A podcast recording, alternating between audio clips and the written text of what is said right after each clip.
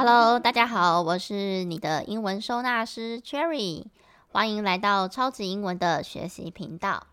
为什么我说我是你的英文收纳师呢？因为我发现啊，大家的英文其实不是不好，而是学的东西太多了。就像我年轻的时候很爱逛书局，每次去书局一定会买一堆的笔回家。我是文具控，可是呢，我整理抽屉的时候才发现。原来我的抽屉里面已经有这么多的笔，而且啊，很多还是重复的。但也因为我不常整理啊，有一些我当下买过的东西，其实早就已经忘记了。所以每次去书局的时候啊，我都觉得这个我没有啊，所以我需要再买。这跟你的状况是不是也很像呢？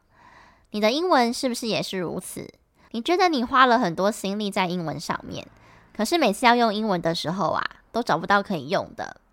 而且自己也花了这么多金钱跟时间在上面啊，好像自己什么都没有似的。其实原因就跟我们的文具是一样的，我们拥有的东西太多了，而且我们没有整理跟分类，根本搞不清楚自己有了什么。久而久之，那些曾经买过的东西，当然就忘记喽。今天我们要来整理的是哪一个部分呢？当然就是英文里面最重要的动词。前面几集介绍了很多有关动词的概念，今天就要来教大家英文的动词到底有哪一些变化呢？在进入主题之前，我想要先跟大家分享一个最近同学问我的问题。他说：“老师，我想要练习我的发音，所以我打算去买某某的发音课程，你觉得怎么样？”我先补充一下，这个学生其实上了好几年的课程，应该两年了吧。可是他老是觉得自己的发音卡关。后来我观察了一下，我发现他根本不是发音规则不懂，而是他阅读会跳字。没想到吧？他发音有问题，根本不是因为他本身对发音规则不熟悉，因为这些上课我们都有教啊。正确的练习发音，除了一开始必须了解一些基本的发音规则，再来就是要切音节。他的问题就是切完音节之后，因为阅读的关系，导致跳音节，或者是说漏看了什么东西。后来我跟他讨论了这个问题之后，他才发现，原来他真的有阅读障碍，因为他在看其他中文的文章的时候，也有一模一样的问题。但他一开始只是觉得他的发音跟我的老师不一样，是不是自己哪里发音规则搞错了，或者是不熟悉？还好，我们有找到问题。从现在开始，他要做的事情不是上更多的发音课程，而是拿着一支笔，笔指到哪里，眼睛就看到哪里，嘴巴就跟到哪里。这样可以大幅改善阅读跳字的问题，还有他个人个性急躁，导致阅读障碍产生的发音问题。所以，当你曾经学过发音规则，有一点点基本能力。但是发音还是很有问题的话，你可能要思考一下，是不是跟你的阅读能力是有关系的呢？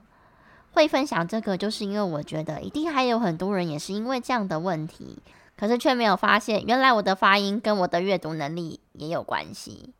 如果你的问题跟这位同学一样的话，就不要再浪费金钱跟时间上发音课了，好好的把每一个单字的音节切一切，然后。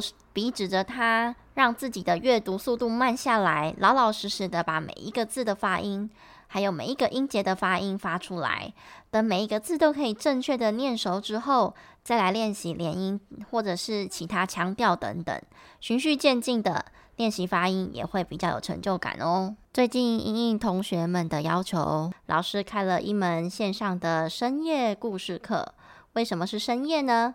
因为是在睡前的时间，希望接着带着大家一起读故事，练习听力、朗读，还有发音。除此之外呢，还能从故事里的角色学到一些生活的智慧。除了学英文，也替自己忙碌的生活带来一点小确幸。如果你有兴趣的话，请看下方资讯栏的课程介绍。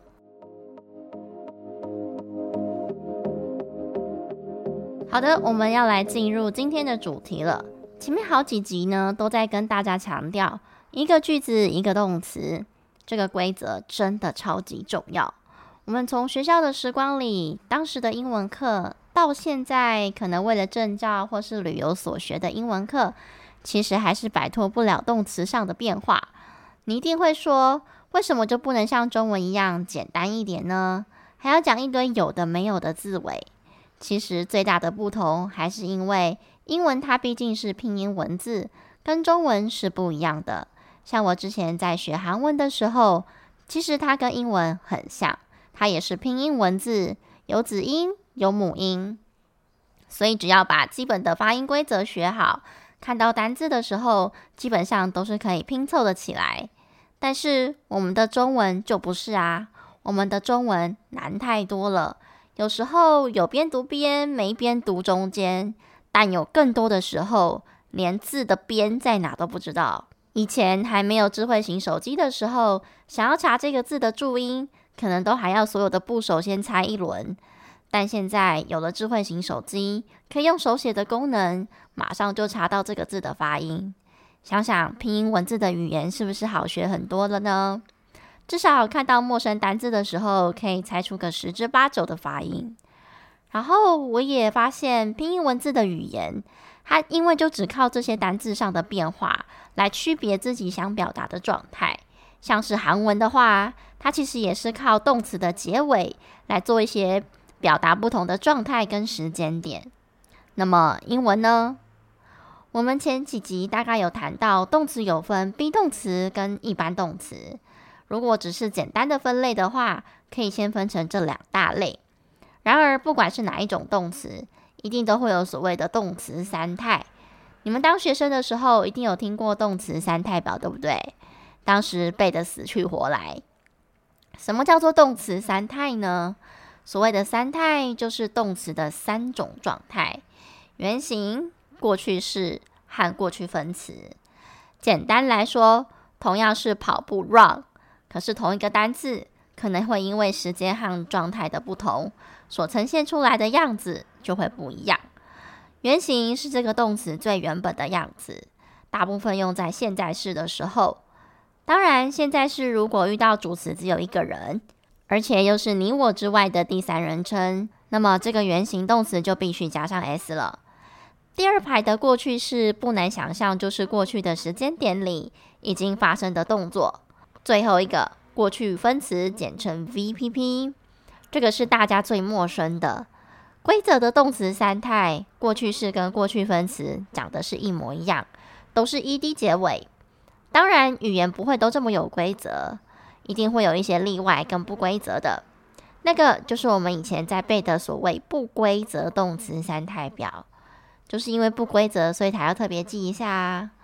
它的变化不是过去式和过去分词都是 ed 结尾。其实啊，就算是不规则动词三态表里面，还是有一点点规则可循的。这个我们之后再来介绍。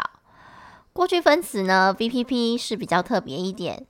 它如果单独存在的时候，它就已经不是动词了哟。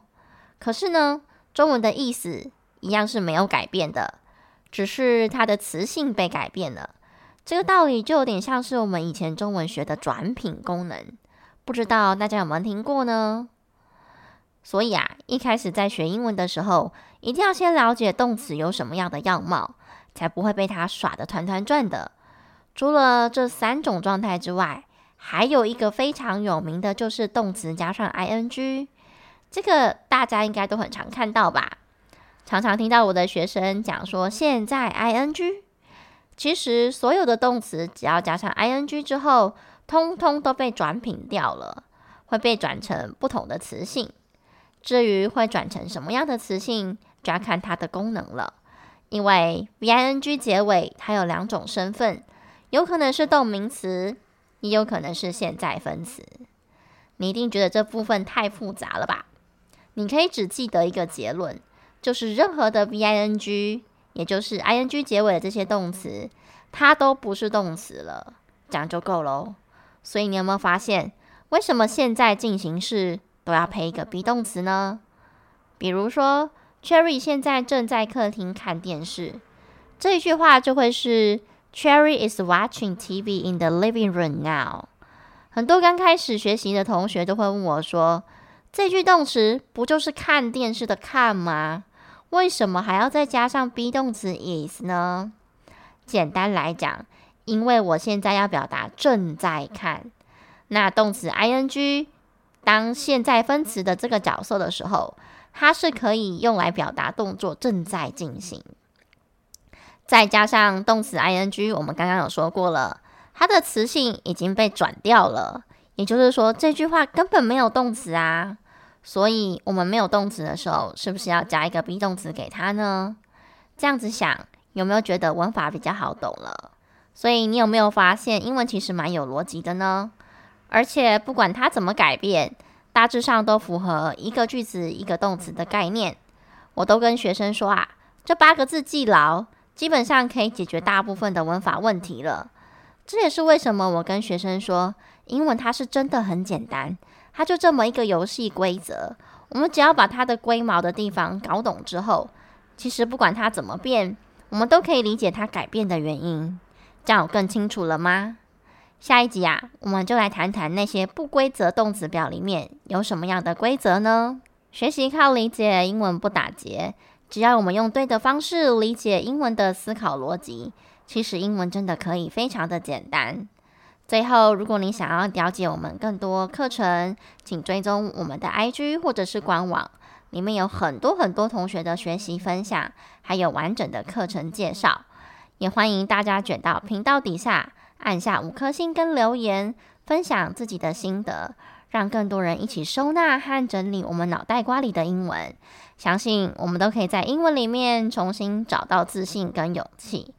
各位同学，我们下一集见喽！